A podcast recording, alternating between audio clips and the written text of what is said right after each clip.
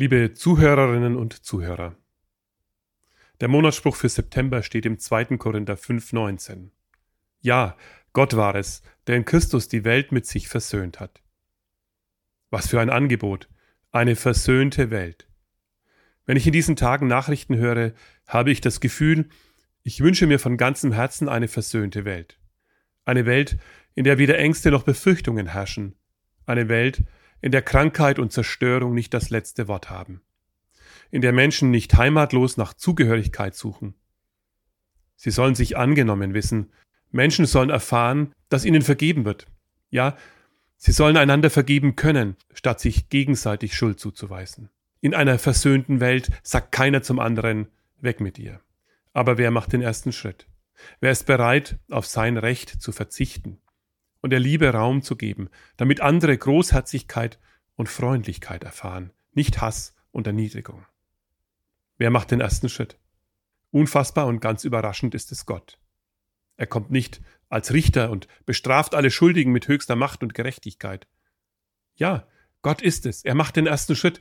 In Jesus Christus ist er den Weg der Demut und der Freundlichkeit bis zum Ende gegangen.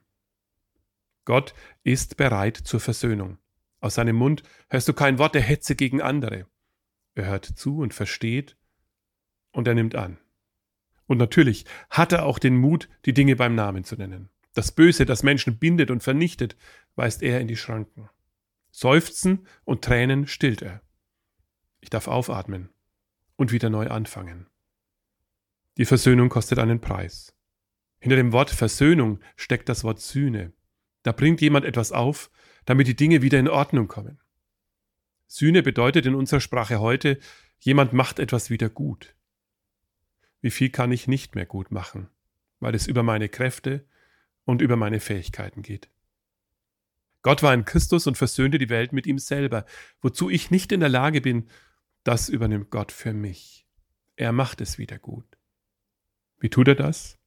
Paulus sagt, diese Versöhnung ist ein Tausch. Ein paar Zeilen später schreibt er, Gott hat Christus, der keine Sünde kannte, an unserer Stelle als Sünder verurteilt. Denn durch Christus sollten wir vor Gott als gerecht dastehen. Was für ein Tausch. Meine Ungerechtigkeit für seine Gerechtigkeit.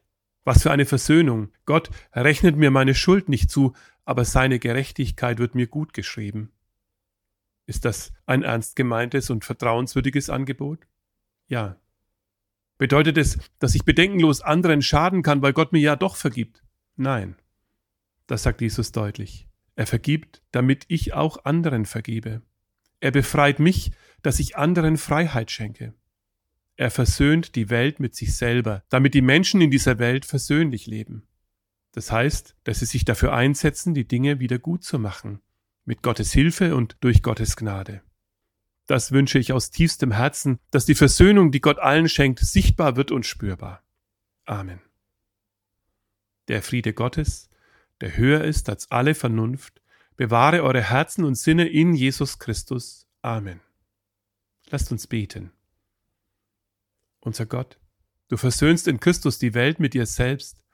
Ich will versöhnt sein mit dir. Lass mich Jesus Christus immer mehr und besser erkennen und verstehen ich will ihm nachfolgen. Gib mir Kraft, dass ich seine Worte tue und verstehe. In unserer Welt gibt es so viel Unversöhnlichkeit, so viel Schuld und Sünde reißt Gräben zwischen Menschen auf.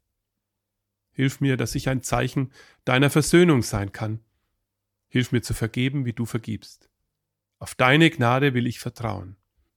Amen. Der Segen Gottes begleite dich an diesem Tag und in diesem Monat. Der Herr segne dich und behüte dich. Der Herr lasse sein Angesicht leuchten über dir und sei dir gnädig. Der Herr erhebe sein Angesicht auf dich und gebe dir Frieden. Amen.